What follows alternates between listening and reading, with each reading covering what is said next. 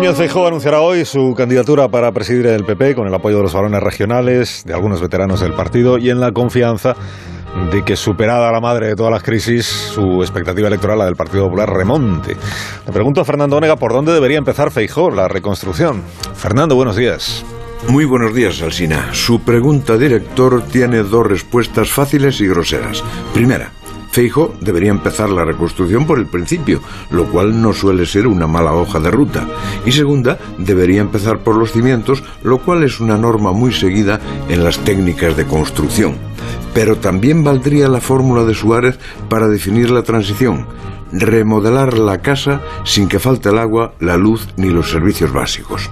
Feijó tiene una casa ya hecha, que es el PP. A estas alturas de su biografía sabe perfectamente cuáles son sus valores, sus defectos y sus grietas. La primera tarea de reconstrucción empieza por él mismo. Si va a ser el líder, serlo y ejercer de forma indiscutible.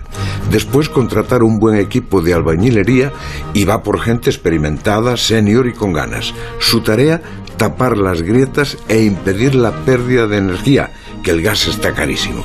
Al mismo tiempo, diseñar el estilo, ya sabéis, entre el aliento en la nuca de Vox y la necesidad de no dejarle el centro a Suárez, eh, perdón, a Sánchez. Y después lo permanente, que es acertar lo que este PP ofrece a la sociedad y conocer lo que la sociedad española espera del PP. El error de Casado fue que solo ofreció oposición la confianza de Feijó es que además de oposición ofrezca soluciones, confianza de futuro y ese valor tan anticuado que se llama ilusión. El resto es el valor de su persona, el sosiego. Sosiego en la casa, que está alborotada, y sosiego en el análisis de las necesidades del país. Hasta luego, Fernando.